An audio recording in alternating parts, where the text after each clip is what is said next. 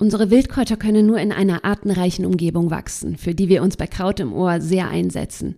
Und weil alles auf dieser Erde miteinander verbunden ist, blicken wir auch mal vom Land aufs Wasser und konkret in die Meere. Wusstest du schon, dass laut dem WWF drei Viertel des Mülls im Meer aus Plastik besteht? Ganz konkret gelangen jedes Jahr 4,8 bis 12,7 Millionen Tonnen Plastik in die Meere. Wir finden das absolut beängstigend und daher feiern wir umso mehr die geniale Idee von Gotback.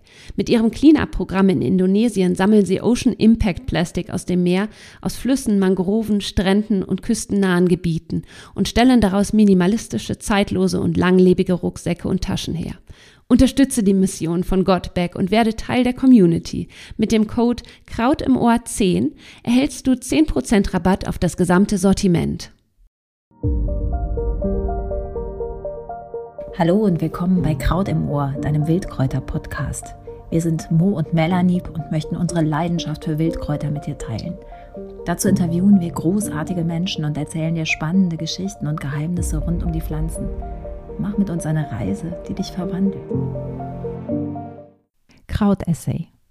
Die Königskerze. Die Wolken sind sattsam gesättigt. Feuchte Schwüle liegt in der Luft. Klamm die Kleidung, keuchend der Atem vom Läusel. Da sitzt sie, die junge Magd Katharina, irgendwo in den Bergen bei den Bauersleut, denen sie nun schon ein gutes Jahr dient. In der rußgeschwärzten Stube am blank gescheuerten Eichentisch mit knarzenden Stühlen, die schon weitaus bessere Tage gesehen haben. Grell zuckt es im graugelben Himmel. Der Blitz reißt ein gleißendes Fenster in die Wolkenmasse, die dicht an dicht den Glauben abschirmt, dass jemals wieder ein Sonnenstrahl durchdringen könnte. Wenige Sekunden später ein ohrenbetäubender Knall, der die niedrige Holztür am Eingang erzittern lässt. Es prasselt schwer gegen die Scheiben. Es zieht unter dem Türsturz. Das Herdfeuer flackert unruhig. Im Stall nebenan stampft das Schwein voller Anspannung. Der Hahn kräht. Die Kühe und die Ziegen sind hoch oben auf der Alm und klammern sich hoffentlich unter ein paar krüppeligen Kiefern an den triefnassen Bergrücken. Katharina ist bang ums Herz. Ist das die Strafe des Allmächtigen? In Gedanken geht sie ihre Missetaten durch. Hat sie die Froni vom Stubaihof scheel angesehen, ihr das Glück mit dem Hansi nicht gegönnt? In der Ferne läutet die Sturmglocke. Gegrüßet seist du, Maria, voll Gnade, der Herr ist mit dir. Mantraartig leiert Katharina im Chor mit der Bauersfrau den jahrhundertealten Vers, der beruhigt mit steter Vor- und Zurückbewegung ihres Oberkörpers. Immer wieder, immer wieder. Das hilft, das lenkt ab, wenn die Sorgen wie Blei auf den Schultern lasten. Und jetzt noch dieses Unwetter. Wenn die Ernte wegschwemmt, können sie die Abgaben auf Tabak und Salz nicht zahlen, können ihren bohrenden Hunger nicht stillen. Hört das denn nie auf, diese Angst, diese Armut? Katharina hat Gerüchte vernommen, dass es in Richtung Norden Fabrikationsstätten geben soll, wo alles ganz anders ist, wo es wie der Wind zugeht, wo Frauen aus allen Landesteilen zusammenkommen und gemeinsam arbeiten, wo es richtiges Geld gibt, für das man sich ein neues Kleid und eine anständige Mahlzeit würde kaufen können. Würde es da ein besseres Leben geben? Und was ist dann hier mit dem Läusel und der Rosi, die so viel Leid im Leben erfahren haben? Denen nicht mehr viel bleibt, als auf den nächsten Atemzug zu hoffen, der sie am dünnen Fädchen Leben hält. Sie denkt an den Pferdeknecht Josef, ein Mann wie ein Baum, aber würde er sie versorgen können? Er wird wohl keinen Hof übernehmen, also wovon leben?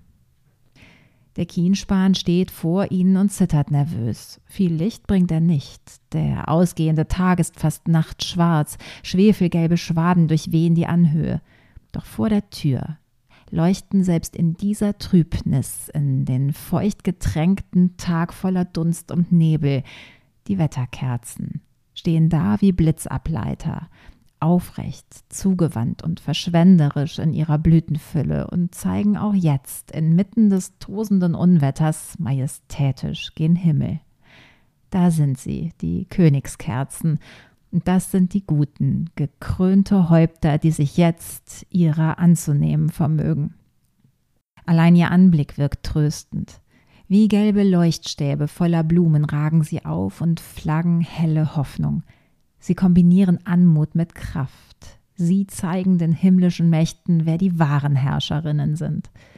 Sie schmiegen sich in unmittelbarer Hausnähe an den Zaun. Sie dürfen im innersten Kreis der wertvollsten Pflanzen im Bauerngarten stehen, im Reigen der ganz Großen. Dort, wo Heil- und Gewürzkräuter ihren Platz finden, die für Kirche, Nöte und Familie, eben fürs Seelenheil gebraucht werden. In Nachbarschaft von Beifuß und Lavendel, von Ringelblume und Frauenmantel, von Salbei und Beinwell. Wie muss es sein, um Hab und Gut ebenso zu zittern wie die Flammen in der Zugluft, wenn ein Faustschlag Donas alles vernichten kann? Die überlebensnotwendige Ernte, das mühsam möblierte Zimmer, die paar übrig gebliebenen Reste vom Vorrat in der Kammer. Für die meisten von uns übersteigt das die Vorstellungskraft. Versuchen wir, uns inspiriert durch die erdachte Szenerie dieser Gedankenwelt zu nähern, in denen Heilpflanzen garantiert eine Rolle spielten und bleiben zunächst bei den Fakten beschreiben wir also die Königskerze, ein Braunwurzgewächs mit lateinischem Namen Verbascum densiflorum. Ihre Familie ist freundlich und ungiftig. Ins Auge fällt vor allem die großblütige Königskerze. Weltweit gibt es über 300 Arten. Wenige davon sind bei uns heimisch und alle, die du kennst, sind heilkräftig. Vor allem eben die stattlichste, die großblütige Königskerze. Sie ist zweijährig. Im ersten Jahr liegt ihre Blattrosette in der Wiese wie ein Mandala, ganz weich, ganz samtig. Die Blätter sind länglich bis 30 cm lang und rund 15 cm breit. Unter der Erde sorgt ihre mächtige Pfahlwurzel für die Nährstoffzufuhr aus bis zu einem Meter Tiefe. Wie ein Troll im Fellkleid schützt ein Pflaum die Pflanze vor der Hitze des Sommers, den sie liebt. Und sie liebt auch die ganz heißen Standorte. Straßenränder, Böschungen oder Kieswege. Anspruchslos und passend zum derzeitigen Trend kann sie Trockenheit. Sie ist außerdem ein sogenannter Hyperakkumulator von Schwermetallen, sprich, sie kann sie aus der Erde aufnehmen und speichern. An Industriestandorten möge man sie also demgemäß nicht sammeln. Sie kann im zweiten Jahr locker zwei Meter Höhe erreichen und damit gehört sie zu den wenigen Heilpflanzen, die wir sozusagen auf Augenhöhe sammeln können, also nebenbei ganz rückenschonend. Die Blätter sitzen wechselständig am kerzenförmigen Stängel und fangen alles an Regen auf, was sie bekommen können. Die Blüten sind an einer endständigen Ähre angeordnet, sprich, sie kugeln sich den kerzenähnlichen Stängel herunter und saugen sich voll Sonne. Sie blühen versetzt, alle für genau einen Tag, ab etwa Juli bis in den September hinein. Die Blüten bestehen aus fünf verwachsenen Blütenblättern und blühen täglich neu. Pro Pflanze gern bis zu 50 Blüten, manchmal sogar noch mehr. Und auch kurzsichtige dürften sie gut erkennen, sind sie doch rund 5 cm im Durchmesser. Die Staubgefäße kratzen ein bisschen, weswegen du die Blüten auch in Wasser einlegen und später durch einen Kaffeefilter gießen kannst, wenn du sie in der Küche verwenden möchtest. Denn diese Härchen haben eine leicht hautreizende Wirkung, was du allerdings auch gezielt für die Durchblutung bestimmter Bereiche einsetzen kannst. Außerdem brennen sie gut. Die ganze Erscheinung der Königskerze, ihr fackelartiges Äußeres, legt ja im Übrigen nahe, dass sie sich für uns in Flammen verzehrt, und so war es auch. Man tauchte sie, sobald sie verblüht war, in Harz oder Pech und zündete sie an. Als Lampenkraut geht sie so in die bäuerliche Geschichte ein. Zitat so man es mit Harz oder Pech überstreicht, brennt es wie eine Kerz, verrät uns bereits Botaniker Otto Brunfels im 16. Jahrhundert. Oft erzählen die Alten noch eine hübsche Geschichte dazu. Ein christlicher König aus England macht mit seinem Sohn eine Pilgerreise nach Rom und besucht die Katakomben, die er mit einem böswilligen Guide besichtigt. Der verlässt die beiden und im Gebet erkennt der König, dass die Blume, die sein Sohn am Eingang gepflückt hat, die Kraft zum Leuchten hat. Zitat, die Blume, die er am Eingang aus der Mauerspalte gehoben, die er in Gedanken mit sich getragen, begann zu leuchten. Eine Blüte nach der anderen flammte an dem langen Schaft auf, und schließlich war es hell um ihn, wie vom Sonnenlicht. So also die Legende. Denn die Blüten sind in gelbe Schönheit gehüllte Sternstrahlen. Sie duften zart und schmecken zitronig bitter. Eine grandiose Zutat für Getränke oder Salat an heißen Tagen, die eben das Metier der Königskerze sind. Sie verkörpern den Sommer in seiner ganzen Opulenz. Leichtigkeit, Unbeschwertheit, Heiterkeit, Freude, Freundschaft, kurz Licht und Liebe. Wir und mit uns die Magd aus dem ausgehenden 19. Jahrhundert irgendwo in den Bergen atmen in ihrer Gegenwart das Versprechen, dass alles wirklich gut werden könnte. Alles gut. Keine leere Floskel, sondern das wahre Aufgehobensein in der Schatzkiste des Universums. Da stehen sie also, größer als die Magd Katharina, selbstbewusst. Ihre gelb geblümten Fingerzeige gehen aufgewühltem Gewölbe am Firmament reckend vor der kleinen Fensteröffnung nah am Haus im Bauerngärtchen, die Königskerzen. Eine Pflanze, die es mit den Himmelsmächten und nötigenfalls dem Gelichter der Unterwelt aufzunehmen vermag – Sie steht Seite an Seite mit den schlotternden Frauen, die nun ihr Tuch eng um die Brust schnüren. Ein weiteres Gegrüßet seist du Maria und zur Sicherheit noch ein Vater unser obendrein in affenartiger Geschwindigkeit herunterbeten und dadurch und im Verbund mit dem Pflanzenwesen ihre Kraft schöpfen können. Die Bäuerin und die Magd richten ihre Blicke auf den Herrgottswinkel, dem kreuzbewehrten Eck im Essbereich der Stube. Dort hängen noch die letzten Reste vom Krautbuschen von der Kräuterweihe zu Maria Himmelfahrt im letzten Jahr und bald ist wieder Zeit. Über den Winter haben sie ihn arg zerpflückt. Der Läusel hatte es schwer mit seiner Lunge, bei der Rosi reißt es im Rücken und die Kuh hatte Leibgrimmen. Wie gut, dass sie zwölf Kräuter um die alles dominierende Königskerze gebunden hatten. Kräuter, die ihnen übers Jahr Linderung schenken, Kräuter, die sie als ihre Hausapotheke und Seelentrost nutzen. Sie sind Versicherung und Versprechen und gepaart mit ein wenig Weihwasser, dem Kreuzzeichen und Segenssprüchen ein Quäntchen Kontrolle in einer Zeit des ewigen Ausgeliefertseins. Vorsichtig greifen sie nach ein paar raschelnd trockenen Blättern der Königskerze und werfen sie ins Herdfeuer, weil eben sie die Kraft hat, die Spannung in der Atmosphäre abzubauen die Königskerze, die Wetterkerze. Dann wedeln sie den Rauch mit einer Balkenfeder in die Ecken und bekreuzigen sich vor dem Herrgott im Winkel. Wenn das Gewitter vorüberzieht, ohne seine gewaltige Spur der Zerstörung an just diesem Ort in die Erde gerammt zu haben, können sie Hoffnung schöpfen, vielleicht zur Wieskirchen wallfahrten und dort eine richtige Wachskerze anzünden zu Ehren der heiligen Jungfrau Maria. Katharina verräuchert mit Inbrunst die Königskerze, in innigem Glauben daran, und sie zweifelt nicht, sie braucht keine chemischen Analysen. Sie hält aber auch nichts vom dummen Geschwätz der Liesel und der Anna vom Steigerhof, die die Königskerzen mit Samtwurzel ausgraben und übers Bett hängen und genau schauen, wessen Pflanze zuerst welkt.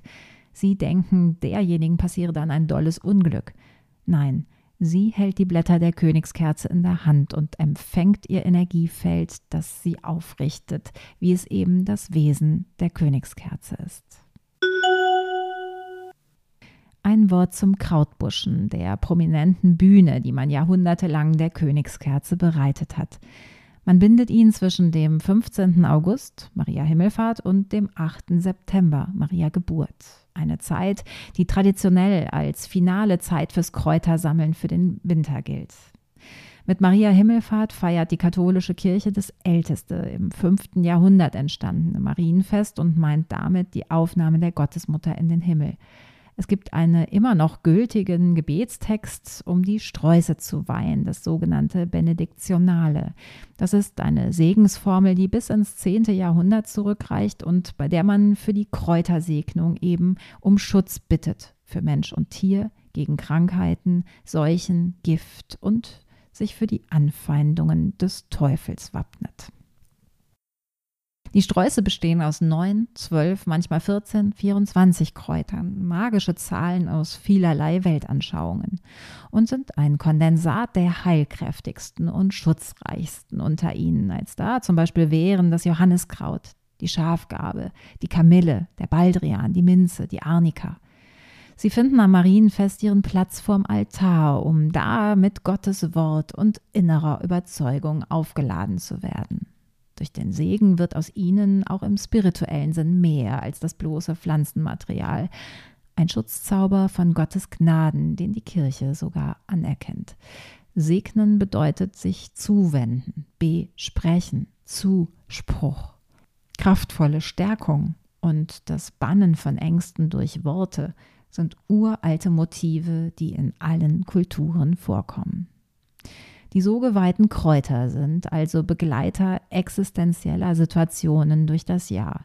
Nothelfer aus der Wiese und aus den Gärten, die bei Krankheit, Geburt und Gewitter, bei Tod, bei Missernte und Misshandlung ihre Macht ausspielen. Man nutzt sie eben, wenn zum Beispiel ein Gewitter aufzieht, wie eben gehört, und ein paar Zweige im Herd verbrennt, oder man mischt sie den Tieren im Futter bei und hängt sie in Haus und Hof zum Schutz auf. Die Königskerze prunkt in diesen Gebinden wie eine Matrone inmitten und verströmt mit Grandesse Zutrauen, hält eben das Böse fern. Eine Pflanze nach der Weihe aufgeladen durch eine Geste, wirkmächtige Worte und wertvoll geweihtes Wasser. Zutaten, die neben dem immer gültigen Dreiklang Glaube, Hoffnung und Liebe jahrhundertelang die einzige medizinische Versorgung darstellte. Marcellus Empiricus, römischer Schriftsteller, verfasste bereits um 400 ein für Laien bestimmtes medizinisches Rezeptbuch De Medicamentis über Heilmittel, das voll von magischen Anwendungen ist, die er wohl zum Teil aus mündlicher Überlieferung kannte. Er schreibt, dass, wenn man die Königskerze zerreibt, folgende Worte dazu gesprochen werden können. Summum caelum imma terra medium medicamentum. Das klingt schon ziemlich nach einem Zauberspruch und heißt, zu oberst der Himmel, zu unterst die Erde, in der Mitte das Heilmittel. Wobei wir in der nächsten Szene angekommen sind, wo uns die Königskerze in ihrer heilenden Wirkung begegnet. Der alte Läusel hustet. Die Luft im Haus ist stets raucherfüllt, im Haus, in dem es meist nur wenige Grad wärmer als draußen ist. Die Luft legt sich über die Lungen und umhüllt die ziehende Leere im Bauch. Die ständige Feuchtigkeit dringt in Läusels Brustkorb, der bei jedem Atemzug rasselt wie die Anbindeketten der Viecher im Stall. Zum Abend bekommt er noch schlechter Luft. Katharina denkt an die Blüten der Königskerze, die ja eigentlich in Griffweite vor der Haustür stehen und jetzt vom peitschenden Regen triefen. Angst hat sie. Angst, beim Pflücken vom Blitz getroffen zu werden, doch sie hat ja noch welche wohl verpackt im Kellergewölbe verwahrt. Mögen sie nicht geschimmelt sein, das passiert so leicht. Dann macht sie ihm daraus einen Tee, zusätzlich mit getrocknetem Thymian und Spitzwegerich Honig. Alles so, wie die Bauersfrau, ihre Mutter und ihre Tante es sie gelehrt haben. Regen prasselt um die Wette mit dem Herdfeuer, das um diese Jahreszeit der pure Luxus ist. Im satten Sommer gilt es, Holzscheite zu sparen, wo es nur geht. Ein kühler Wind frischt auf, während sich erneut die Spannung kräftig entlädt. Eine Luft zum Schneiden, eine Luft, die nicht nur dem Läusel das Luftholen schwer macht, eine Luft, die die Beklemmungen schürt. Der Allmächtige hat stets seine Finger im Spiel, er straft mit zorniger Stirnfalte bei den kleinsten Vergehen, darunter ein unrühmlicher Gedanke an des nächsten Hab und Gut oder eben an die Froni mit ihrer neuen Liebe. Die Konturen der Welt sind wie Scherenschnitte, schwarz und hart. Katharinas Gedanken wandern ins Warme, zum Josef, um nach einem weiteren Gegrüßet seist du Maria nach dem Tee für den Läusel zu schauen. Die Königskerze wirkt lindernd, harntreibend, beruhigend, krampflösend und schweißtreibend, ideal auch für die Anwendung in der Kinderheilkunde. Sammeln wir im Sommer ihre Blüten, profitieren wir im Winter von ihren üppigen Geschenken. Achte jedoch beim Blütensammeln darauf, dass der kraftvolle Kelch gut durchtrocknet. Am einfachsten fast im Backofen bei knapp 40 Grad und anschließend gut luftdicht verpackt lagern, denn sonst schimmelt's leicht und bekommt schwarze Flecken. Bei allen Erkrankungen der Atemwege wirkt die Königskerze Wunder. Tee und kombiniert mit anderen Hustenpflanzen wie Salbei und Thymian, Malve, Spitzwegerich und Kamille legt sie sich um die Lungen wie eine samtig weiche Decke. Das liegt an ihren Schleimstoffen. Sie lindert quälenden Husten und Heiserkeit. Und wie der Spitzwegerich beinhaltet sie Aukubin, ein in der Sache keimhemmender Stoff, der Bakterien am Wachstum hindert und Entzündungen vorbeugt. Sie schützt uns heutzutage auch vor Heizungsluft, Autoabgasen, Ozon oder Zigarettenqualm. Hier nun Obacht. Schleimstoffe lösen sich bei unterschiedlichen Temperaturen, wenn du dir einen Tee machst. Hast du festsitzenden Husten mit zähem Schleim, übergießt du die Blüten mit heißem Wasser und lässt sie zehn Minuten ziehen. Wenn du dagegen eine beruhigende und mildernde Wirkung bei quälendem Reizhusten erzielen möchtest, dann übergieße sie nur mit warmem Wasser und lasse sie eine Stunde lang ziehen, weil sonst eben die Schleimstoffe kaputt gehen. Das wussten schon die antiken Heiler wie Dioskurides, der die Königskerze als Flamme gegen Husten bezeichnet. Er empfiehlt sie spannenderweise ebenso beim Blondieren von Haaren, also einem Schönheitsideal, das wir weit vor dem Barbie-Kult kennen. Das Wohlkraut, Zitat, mit den goldgelben Blumen färbet das Haar und wohin man es wirft, so zieht es Kleiderschaben und Motten an sich. Ebenso helfe das Kraut, so Dioskurides weiter, gegen Durchfall, innere Zerreißungen, Krämpfe, Quetschungen und Zahnschmerzen. Die Blätter werden bei Ödemen, Augenentzündungen und brandigen Geschwüren aufgelegt. Weiter im gelehrten Text mit Hildegard von Bingen und ihrer Weisheit aus dem 12. Jahrhundert. Zitat. Wer ein schwaches und trauriges Herz hat, soll Königskerze zusammen mit Fleisch und Fischen oder Kuchen kochen und essen. Dann wird sein Herz gekräftigt und wieder freudig werden. Sie kombiniert die Pflanze außerdem mit Fenchel und Wein, den sie aufkocht. Er werde der Stimme helfen und die Brust heilen. Knapp tausend Jahre später decken sich ihre scharfsinnigen Beobachtungen mit wissenschaftlicher Evidenz. So verlieh der Königskerze die gestrenge Kommission E im ausgehenden 20. Jahrhundert ihr Gütesiegel als reizlindernde Pflanze für Katarre der Luftwege. Als Mittel gegen Ohrenschmerzen empfehlen Heilkundige allenthalben das Königskerzenblütenöl, das eine wunderbar schmerzstillende Wirkung hat. Dazu ziehst du die Blüten einfach in gutem Öl aus. Und so halten wir also fest. Die Königskerze ist ein fantastisches Hustenkraut und noch mehr. Du kannst die Wurzeln abkochen, die Blätter als feuchtwarme Umschläge nutzen, die Blüten im Tee trinken, als Ohröl ansetzen oder eine Tinktur mit allen Teilen machen. Zum Verräuchern eignen sich die Blätter, so wie sie immer noch im Herdfeuer in unserem Hof prasseln, wo sie als Wetterkerze und Schutzpflanze ihren festen Platz hat. Die Luft riecht wieder frisch, durchsättigt von nasser Erde, Gras und einem Hauch Holunder. Vor dem Stubenfenster rückt sie sich gerade, die Königskerze, die der Gewitterregen versuchte niederzudrücken. Es ist ihm nicht gelungen.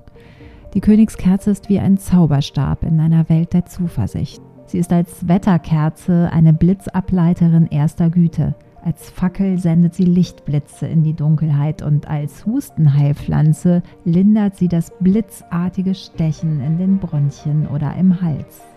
Die Magd eilt in den Stall, blickt über die kleine Parzelle auf das mächtige Bergpanorama, wo sich langsam die dunstigen Schleier lüften und mancherorts den Blick auf die erhabenen Gipfel freigeben. Es ist diesmal alles gut gegangen. Sie spürt die Kraft der sie umgebenden Pflanzen, atmet tief ein und merkt, wie sich Ruhe nach diesem Sturm einstellt.